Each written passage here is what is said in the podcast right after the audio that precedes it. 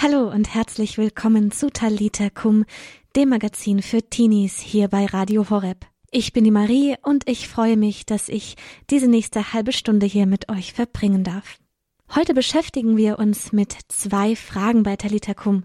Einmal, wie kann ich die Fastenzeit eigentlich etwas bewusster erfahren und erleben? Und dem Thema Leistung. Muss ich etwas leisten, um von Gott geliebt zu werden? Oder ist Gebet eine Leistung? Dazu mehr hier im Laufe der Sendung. Jetzt fangen wir erstmal an mit etwas Musik.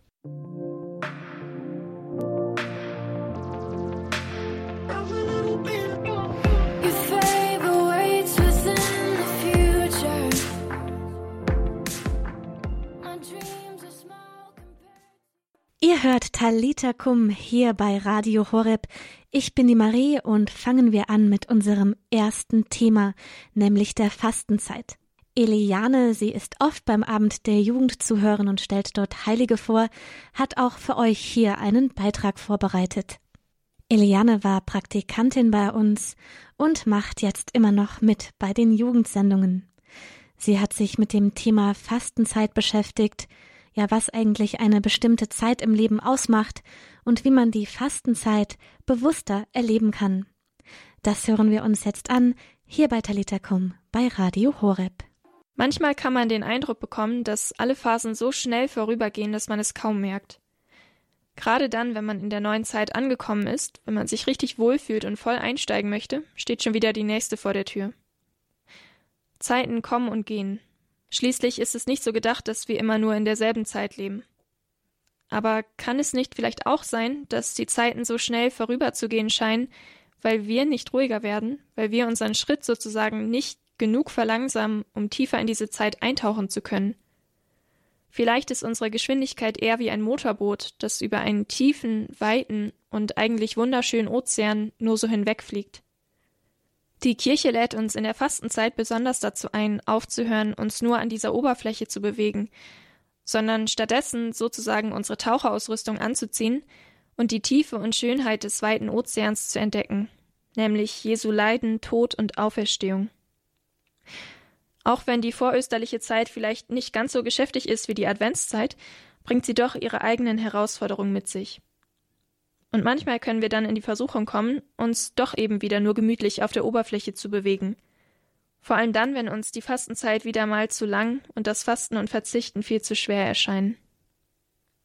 Aus Erfahrung wissen wir aber, was passiert, wenn man Herausforderungen annimmt und wenn man es wagt, in die Tiefe zu gehen.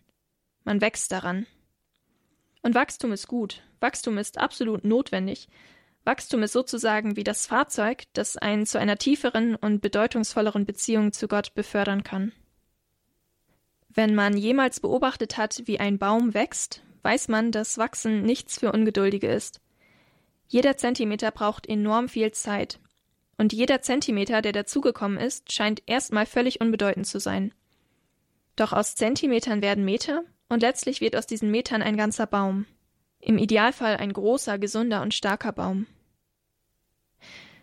Es gibt sehr viele Gebete und es gibt viele Gebete, die meisten von ihnen dauern nur wenige Minuten, die dabei helfen können, tiefer in diese Vorbereitungszeit auf Ostern einzutauchen. Jedes Gebet, das wirklich mit dem Herzen gebetet wird, ist wie ein weiterer Zentimeter an deinem persönlichen Baum des Glaubens. Von diesen vielen Gebeten ist wahrscheinlich das Kreuzzeichen das einfachste. Und das ist auch schon mein erster Vorschlag, das Kreuzzeichen einfach wieder ganz bewusst zu machen auch einfach so als kurzes Stoßgebet während des Tages. Und dabei nicht einfach nur wie automatisch die Bewegung zu machen, die man immer schon macht, sondern die Worte, die man dabei spricht, ganz bewusst und mit dem Herzen zu sagen. Sich damit also wirklich in den Namen des Vaters, des Sohnes und des Heiligen Geistes zu stellen und unter seinen Segen und seinen Schutz. Ähnlich funktioniert auch das Jesusgebet, das vor allem in der Ostkirche sehr beliebt ist. Der Grundgedanke, der dahinter steckt, ist die Aufforderung Jesu, betet ohne Unterlass. Das Gebet ist ganz einfach. Jesus, Sohn Gottes, hab Erbarmen mit mir. Dieser kleine Satz wird dann idealerweise mit der Atmung verbunden, damit eine gewisse Regelmäßigkeit hineinkommt. Das Jesusgebet wird so zu einer Form des Gebetes, die eigentlich immer und während fast jeder Tätigkeit gebetet werden kann. Jesus, Sohn Gottes, hab Erbarmen mit mir. Neben den vielen, vielen gesprochenen Gebeten, sei es auch das Vaterunser, das Gebet zum Erzengel Michael, Gebete zu Maria, Litaneien, das betrachtende Rosenkranzgebet, gibt es aber auch viele andere Art und Weisen, Zeit mit Gott zu verbringen. So möchte ich dich einladen, vielleicht mal wieder die Bibel aufzuschlagen und darin zu lesen, oder auch Zeit in der Anbetung zu verbringen, zur Beichte zu gehen, einmal mehr pro Woche zur Messe zu gehen.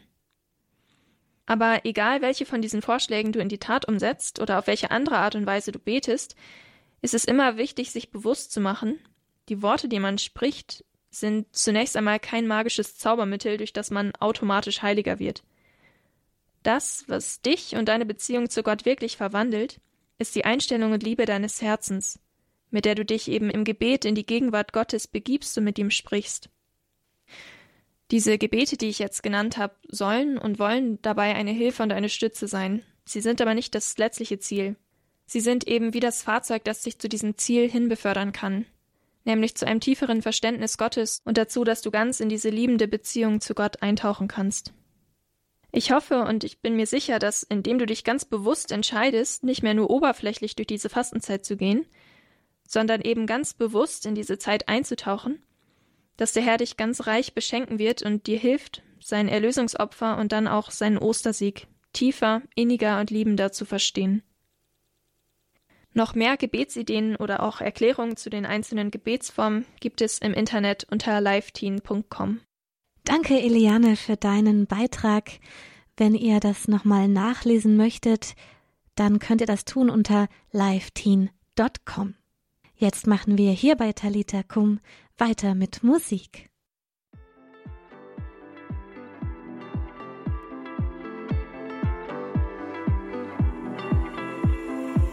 Your voice calls me out of the darkness. Ihr hört Talita Kum hier bei Radio Horeb. Ich bin die Marie und wir machen weiter mit unserem nächsten Thema und zwar dem Thema Leistung. Hat Gebet etwas mit Leistung für uns zu tun? Haben wir vielleicht das Gefühl, dass ja wir etwas leisten müssen, um von Gott geliebt zu werden? Oder überhaupt das Gefühl, dass wir etwas leisten müssen, um von anderen gemocht zu werden? Mit dem Thema hat sich unser Redaktionsassistent Thomas Haunschild befasst und diesen Beitrag hören wir jetzt. Leistung. Zu diesem Wort fallen mir auf Anhieb viele Dinge ein. Zum einen der Physikunterricht, wo ich die Leistung durch Formeln berechnen konnte. Vielleicht haben ja die ein oder anderen aufgepasst. In der Elektrotechnik ist die Leistung Stromspannung mal Stromstärke oder in der Mechanik ist die Leistung Arbeit pro Zeit. Ich denke auch an die PS meines Autos, was ja auch ebenfalls Leistung ist. Übrigens fahre ich einen BMW. Mal weg von der Technik und hin zum Menschen. Der Mensch leistet ja auch. Denken wir doch einfach mal als krasses Beispiel an Michelangelo, der ja die Decke der Sixtinischen Kapelle bemalt hat. Welch unglaublich kreative, aber auch körperliche Leistung der Kerl da aufgebracht hat, das darf man nicht vergessen. Menschliche Leistung. Bleiben wir doch einfach mal bei Michelangelo. Ich behaupte jetzt einfach mal, dass Michelangelo dieses monströse Deckengemälde in der Sixtinischen Kapelle nicht aus einem Leistungsgedanken bzw. Leistungsdruck gemacht hat, sondern aus einer natürlichen Reaktion heraus. Ich behaupte, dass dieses Werk ein Ergebnis seines Seins war. Michelangelo hat einfach voll seine Identität gelebt und war von seinen Talenten sowas von überzeugt. Das Deckengemälde ist also ein Resultat seiner Identität. Anders kann man sich so etwas nicht erklären. Ja, auf, auf was möchte ich hinaus? Bevor ich etwas tue oder anfange, sollte ich zuerst wissen, was wirklich wichtig ist, wozu ich geschaffen bin. Ich bin nicht geschaffen, um zu leisten, ich bin geschaffen, um zu lieben und zu sein. Wir sind Astronaut von Sido featuring Andreas Burani heißt. Und beim Anblick dieser Schönheit fällt mir alles wieder ein. Sind wir nicht eigentlich am Leben, um zu lieben, um zu sein? Ich persönlich bin gerade dabei zu lernen, zu sein. Das ist gar nicht so einfach, weil ich eine ganz lange Zeit genau umgekehrt gehandelt habe.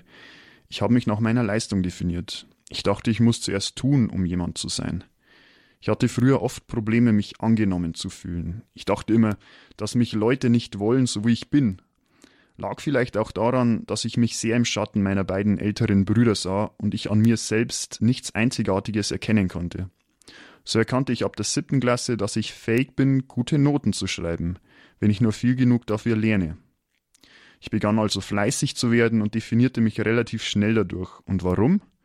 Weil ich durch meine guten Noten gelobt wurde, von meinen Lehrern und von meinen Eltern.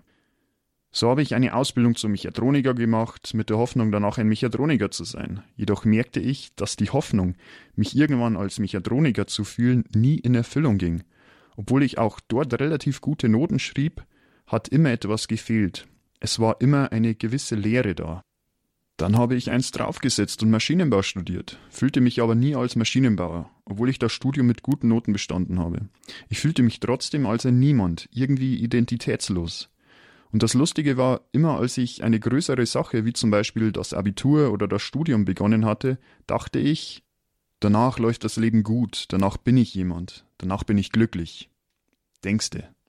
Ich kann mich noch ganz genau daran erinnern, als ich mein Studium absolvierte, war ich kurzzeitig glücklich, wie wenn man es nach einer bestandenen Prüfung eben kennt. Aber das hat, wie gesagt, eben nicht lange gehalten. Danach war ich wieder leer und habe meine Leistungen, die ich bis zu dem Zeitpunkt erbracht habe, gar nicht mehr wertgeschätzt. Habe mir eingeredet, dass das jeder kann. Und dann tatsächlich hat sich wieder diese Lüge eingeschlichen. Vielleicht bist du ja jemand, wenn du noch ein Masterstudium oder irgendein anderes Studium dranhängst. Total der Teufelskreis. Jetzt im Nachhinein wird mir mehr und mehr klar, an was es mir gefehlt hat. An Selbstbewusstsein. Ich hatte einen riesigen Mangel an Selbstbewusstsein. Ich hätte also bis zum Doktor studieren können, trotzdem hätte sich an diesem Mangel an Selbstbewusstsein nichts geändert. Und was heißt eigentlich Selbstbewusstsein? Bewusstsein und annehmen, wer man selbst ist. Mit allen Ecken und Kanten einfach sein, sich selber annehmen können, bevor man irgendetwas geleistet oder getan hat. Das hätte ich früher gebraucht, dass mir irgendjemand sagt, dass ich gut bin, wie ich bin und mich auch so annehmen darf. Weil wenn man weiß, wer man ist, also sich selbst ehrlich annimmt, mit allen Ecken und Kanten, dann kann es richtig abgehen. Da können richtig geniale Sachen entstehen, so wie vielleicht bei Michelangelo oder eben ganz anders. Also, wichtig, vom Sein zum Tun und nicht durch mein Tun zum Sein. Gut, dass ich an Gott glauben kann, weil ich weiß, dass ich von ihm bedingungslos angenommen bin. So sagt Jesus, denn Gott hat die Welt so sehr geliebt, dass er seinen einzigen Sohn hingab, damit jeder, der an ihn glaubt, nicht verloren geht, sondern ewiges Leben hat. Oder im Psalm 23 heißt es auch, der Herr ist mein Hirte, nichts wird mir fehlen. Gott ist also der Vater, der seine Kinder bedingungslos liebt, ohne Ansprüche. Es ist mir also schon eine enorme Hilfe auf meinem steinigen Weg der Selbstannahme zu wissen, dass ich bereits vor jeder Leistung angenommen bin, und zwar nicht nur von irgendjemanden, sondern von Gott. Und wenn Gott mich annimmt, der alles von mir weiß, der jeden Schwachsinn kennt, den ich bis jetzt schon gemacht habe, was hindert mich dann noch daran, dass auch ich beginne, mich selbst anzunehmen? Ich persönlich bin voll Zuversicht, dass ich irgendwann ehrlich sagen kann, dass ich gut bin, so wie ich bin, vor jeder Leistung, trotz aller Schuld.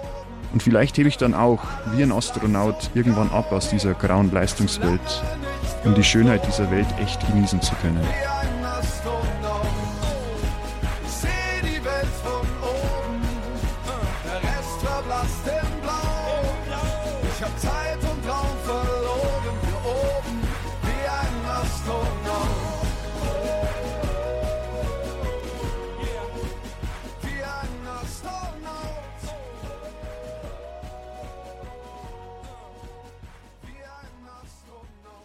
Das war Thomas Haunschild. Er ist Redaktionsassistent hier bei Radio Horeb und hat diesen Beitrag für euch vorbereitet. Das war's auch schon wieder von Talita Kum hier am Montagabend bei Radio Horeb.